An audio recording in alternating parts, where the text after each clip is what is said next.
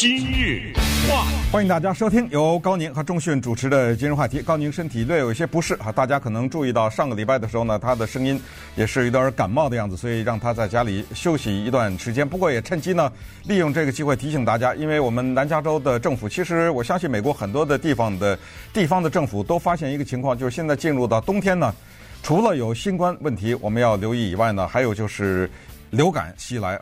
我还是鼓励大家，如果有可能的话呢，除了新冠的疫苗呃打的话，也再打一点这个流感的疫苗哈，因为流感它来袭了以后呢，也是蛮讨厌的，它的症状跟新冠也很像，所以在这儿呢，稍微提醒一下大家，大家也留意一下市政府的一些相关的规定。我上礼拜看到的规定是，居然洛杉矶还有可能在考虑恢复室内戴口罩这件事情呢，所以我们要密切的哈。注意现在的健康的状况和现在政府发的一些这方面的指令吧。那周末的时候呢，我们在研究下个礼拜的话题，就是这个礼拜话题的时候呢，我们共同注意到了，在我们这儿的一个主要的报纸啊，《洛杉矶时报》呢登了一个相当大的报道，而且是登在它的地方版的头条的位置，是关于这里一个叫做全统广场装修的问题，或者叫整修的问题。其实。这个事情呢，我们已经知道很久了。我们有直接认识的朋友就在那儿开店的，而且不久以前我们还去过，所以对这个事情呢有相当多的了解。但是因为这个事儿相当的复杂，所以我们也就没有去讲它。看看能不能有更多的情况出来以后，了解了更多的资料以后呢，再跟大家讲讲这事。因为这个事儿蛮大的，但是看到《洛杉矶时报》这么大的报道呢。呃，觉得还是跟大家讲一下哈，有些人可能知道的比较多一点，有些人比较知道的少一点。也正是因为看到的这个话题呢，我就再顺便讲一下。因为在过去的两三年吧，可能也不止三年了，疫情以前就开始了，我们一直在收集整理今日话题在过去的二三十年的一些还能够保留下来的录音，然后呢，作为所谓的网站重播，或者是周末重播，或者是播客重播呢。陆续的在周末的时候播给大家，这样的话，今日话题呢就可以礼拜一到礼拜天，一开始是这样的啊，后来跟不上了我们的速度，就变成礼拜一到礼拜六呢都在播客上面播出。这也告诉大家，播客就是 podcast，这个是不管用苹果的手机还是用安卓的手机，不管是用 Google 啊还是用 Apple 的 podcast 的功能都可以听。今日话题，而且听的还比在现在的广播上多一点，因为我们把过去的这些节目啊都放上去了，陆续的啊放上去了。当然也不是都放啊，就是挑那种我们觉得挺有意思的。有一些节目我们自己听自己都忘了当时讲过这种话，于是就引出了二零一四年二月十三号的那一集节目。你看多巧啊！二零一四年二月十三号的那一集的今日话题，其中一个话题我们讲的是华人名城。圣盖博的崛起，我当时听到这个二零一四年的节目的时候，因为在整理嘛，我说：“哎呦，那个时候我居然提到了圣盖博这个名字的翻译的问题。”因为我们今天讲的这个全统广场呢，它就地处我们南加州的圣盖博这个城市。那既然二零一四年讲了，现在就再提一下吧，因为我一直对这个城市的名字的翻译啊，小有一点意见。觉得当初可能最原始的把它变成中文的那个人呢，忘掉了这个字，或者也是说他忽视了这个字它的原始的意义。一个城市的名字是非常有故事的，是非常值得讲的。而 San Gabriel 这个 San S A N，不管在英文里的 Saint，还是西班牙语的，有时候你看到的是个 Santa 等等哈，都是我们说的那个圣人的意思。Gabriel。是一个人的名字，他是一个圣人，这个是这个城市命名的原因。当然，你可以翻译成圣盖博，但圣盖博呢，就变成了一个纯粹的音译了。可是这个 Gabriel 可是一个重要的人物啊，他有一个完全对等的中文翻译，为什么不用呢？这个人在基督教里面，在伊斯兰教里面，他是一个 Archangel，这还不是一般的天使。他是大天使，他是一个传讯者，是他向伊斯兰教的先知穆罕默德传递了阿拉的声音、真主的声音，告诉他，请你把这些经文背下来，六千多条呃经文背下来，因为穆罕默德不识字，他是一个传讯的，是他告诉了耶稣基督的母亲 Mary 玛丽，告诉他你要怀孕，上帝要通过你的身体降临一个救世主，也是这个叫 Gabriel 的大天使告诉了施洗者约翰 John the Baptist，他的爸爸叫 Zacharias。中文翻译成叫做撒加利亚，告诉他说：“你们家要生一个孩子，这个孩子将为未来的救世主施洗。所以 Gabriel 是有名字的。这个圣经的翻译叫加百利，也有一种翻译叫加百列。所以这个城市的正确的翻译是叫圣圣人加百列市或者加百利市。”这个才能保持了它的原样，但是这个就是稍微讲一点题外话，因为我正好呢在整理这二零一四年节目，就听到了当时在节目里也略微的讲的这个，没讲的这么细。前段时间，也就是今年十月份左右的时候吧，那不是著名的印度籍的英国作家 Salman Rushdie 在纽约演讲，被一个人冲到台上拿刀捅了十几刀吗？因为他写了一本书啊。这个书的名字叫《Satanic Verses》，撒旦的诗篇。他这个书怎么就得罪了伊斯兰教的信徒？就是因为他在这个书里面用魔幻现实主义的方法塑造了一个印度的超级电影明星。这个人的名字就是 Gabriel ra farishta 这是他的姓叫 Farishta，他名字叫 Gabriel。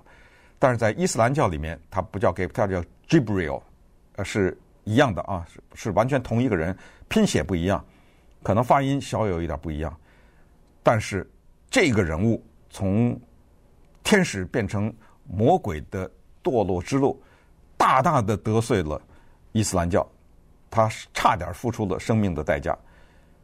绕完了这一圈，咱们回到全统广场的这个装修之争，因为对我来说，全统广场有。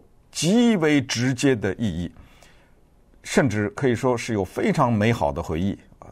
这个地方曾经有一个餐厅，现在已不复存在，叫做彩香园。在那个彩香园里面，我们电台当时一个主持人齐岩在那儿办的婚礼，我还上台主持。也就是在这个广场里面，二楼曾经有一个餐厅，叫做外婆桥。那是我们电台过去一个主持人从上海来的，叫高原，他开的餐厅。在这个餐厅旁边，或者据确切说在楼下，有一个书店，叫做吉利书局。这是我们电台主持人小丽他的书店，现在已经不在了。这个广场的一楼曾经有一个卖影碟的影视的机。的这么一个地方，是我那个时候经常光顾的这个地方。我九十年代初来到洛杉矶，当时看到美国主流媒体对这个全统广场的报道，你知道他们用的什么字吗？他们用的是一个宗教的字，叫 Mecca。他说：“This is the Mecca for Asian Americans。”这是亚裔美国人的麦加。刚提过伊斯兰教的。先知穆罕默德，这就是伊斯兰教的圣地麦加呀。他认为这个是亚裔美国人在美国的麦加，因为这个是在南加州第一个地标式的、绝对的以亚裔主题，甚至可以说是以华人主题为主的这么一个广场，一共是二十一万八千六百六十一尺。这个地方有超市，有卖药的，有卖书的，有卖眼镜的，有餐厅。大家想吧，这个地方叫做一个集合式的亚裔的这么一个服务和购物的中心。那么现在发生了什么事情？呃，引发了涉及到了市议会啊，涉及到了这里的商家呀，啊，涉及到了这个租约的问题，以及房东房客的问题等等，还有疫情的问题。那等下呢，我稍微给大家理一理啊，让大家了解一下这儿发生了什么情况。大概呢，也就知道接下来你可能还会陆续看到的一些报道，以及这个地标式的广场。今日话题，今天跟讲讲南加州的传统广场的装修的问题哈。一九九二年呢，一个年轻的州长是阿肯色州的州长，来到了南加州的传统广场来募款，因为他在竞选总统，他的名字叫克林顿。呃，当时我已经在这儿了，所以对于这个报道呢，我是格外的关注。同时，我也觉得呢，这个是极具历史和象征意义。当这样的一个总统候选人，他选择在什么地方募款的时候呢，这绝对不是一个有任何的随意或者碰运气的成分。这里面意义在下面：第一，他认为这个是一个亚裔在美国的象征。如果这个地方有八个这样的广场，当时了，我是说，那当然情况又不一样。他为什么挑这个？可是当时并没有这么多类似这样的一个广场。可以说，就叫拿得出手的这样的一个广场。第一，第二，他认为作为美国的投票的族群当中的一个重要的组成部分，这一个整个的一大块不能忽视。这是第二点。第三点，还不是因为他认为亚裔能够募到款吗？亚裔可以给他捐款呢？有钱呢？所以你看，从这个意义上讲呢，能够在这块地方养得活这个广场，你像这个广场，你刚才讲过有这么多各种各样的服务，那都是要租金的呀，对不对？也都不便宜。这条街叫做 Valley，叫做万利大道，那绝对的是一个非常可以说非常繁华的一条街，很少有不堵车的时候。到了这传统广场里面，当年了啊，常常是。有的时候二三十分钟找不到一个停车位，我亲眼目睹过两个人因为抢一个停车位大骂在那儿，当然也比较遗憾啊，都是华人。所以这些有坏的一面，也有好的一面，就说明这个地方呢，它对美国的经济的帮助是多么的大。那现在发生了什么事呢？就是这传统广场一晃啊，九二年到现在，实际上它也不是九二年才建的。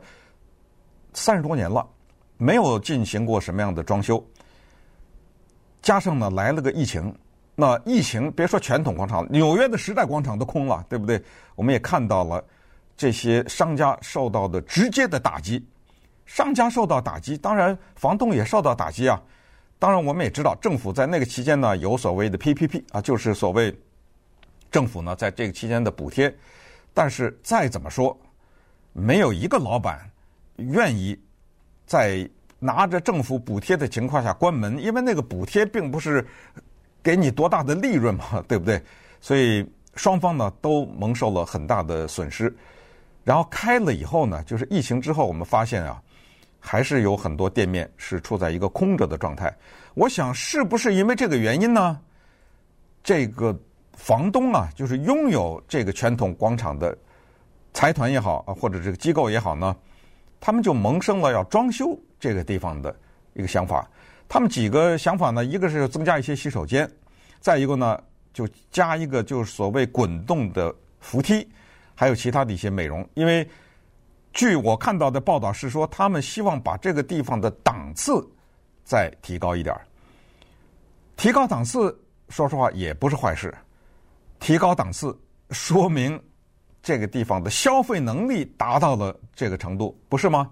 如果你这儿的全都是名牌店，没人买得起，那不是等着关门吗？是不是？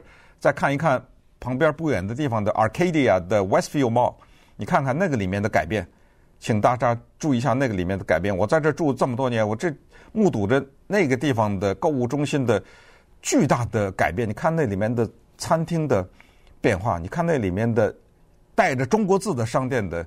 进入和里面的一些名牌店的搬进等等哈，都看到哪些店后来就没了，很多经常光顾店都没了等等，都是在代表这个地方的这个变迁。于是呢，他们就向市政府一个机构叫做设计审核委员会啊，就交了这么一个提议，就说我要修改这个地方。我是不知道他在交这个提案的时候用的英文字是 renovation 呢。还是 remodel 这两个字，大家都可能听说过，可能翻译成中文呢，要不叫装修，要不叫做嗯，重建还是怎么样哈？就是翻译成中文呢，可能都有点像这个意思，但是它的真正的含义是不一样的。Renovate 是把一个破旧的东西呢，它含有修复的意思，就是把它变得新，变成原样，这个是 renovate 或者是 renovation 的意思。Remodel 可就不一样了，Remodel 是改，甚至要把一堵墙打掉，甚至要把一个部分拆掉，然后重新盖一个什么东西，因为这个。两个英文字都有重新的意思，都是前面那个前缀叫 re，re 的意思，对不对？我们都知道英文字 repeat，呃，就是再来一遍，也是 re 这个前缀的开头。可是，在装修这方面，你是要 renovate 还是要 remodel 就不一样，而 remodel 花的钱要更多。说到花钱，就来了这个争议。当他们把这个提议交到市政府的设计审核委员会的时候呢，据说很快就通过了。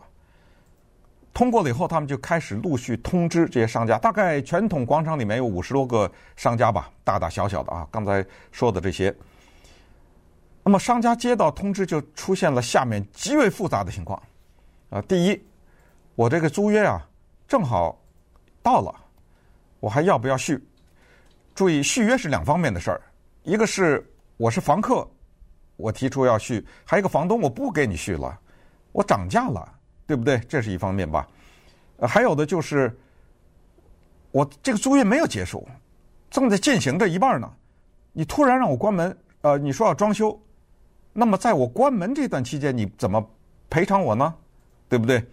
比如说，我这儿就拿一个餐厅来说，我这儿经营的一个餐厅，我这个约啊，在二零二二年年底的时候没到期，我这个约到二零二六年我才到期呢。可是你为了进行这个大的这种改装，甚至不管是门面的改装，甚至有可能比较大的这种装修的话，你需要我关门，那么这段期间你当然会给我一些赔偿，但是我的这员工就回家了吧？他们的工资要不要发呢？这段期间我我关门，我关门，我这段期间的损失是你那个给我的补偿，你是怎么算的呢？你给我怎么补偿呢？能不能补回来呢？这种问题，还有第三个问题。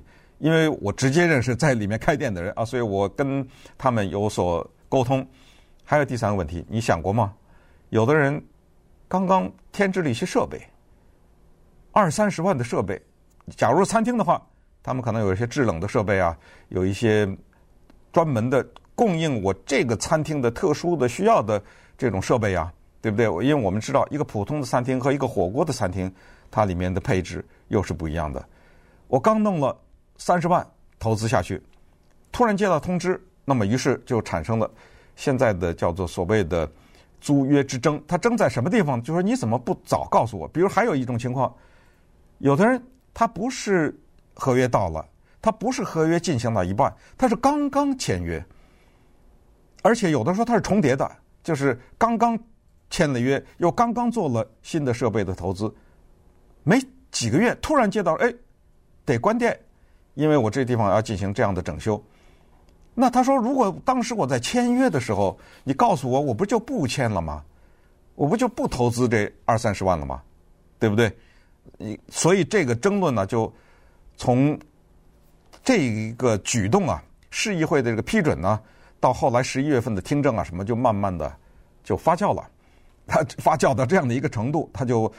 被主流媒体注意到，我知道之前的华文的各种媒体啊，包括网上什么的，都已经早都有已经报道了，呃，也都有对商家的采访，也都有对房东的这个采访，也都听过他们对这个事情的看法。但是房东呢，他有一番道理，他说，如果一个人的租约到期了，我单方面不给他续，当然可以了，不管是这种商业的地产，还是你居家的这种住房。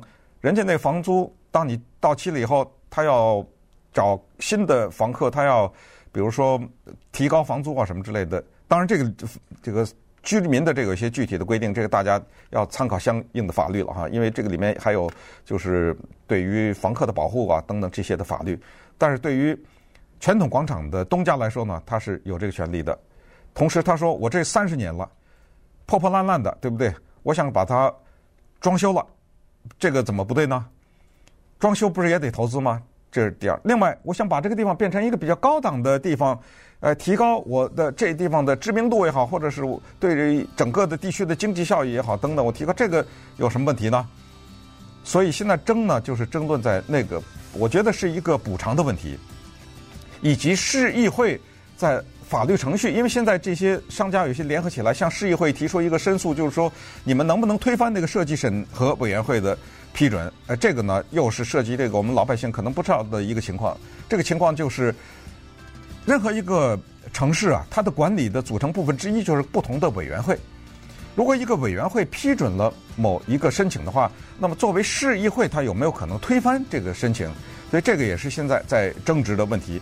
所以说到这儿呢，我们只能是说这个事儿到了这儿呢，它的装修是必然要发生的，只是。它接下来的这种房租和房东和房客之间的这个之争啊，会以什么情况来收场？到最后会不会变成一种集体诉讼啊？等等，这个是我们密切关注的。只不过今天呢，我把这个背景跟大家小小的讲一下。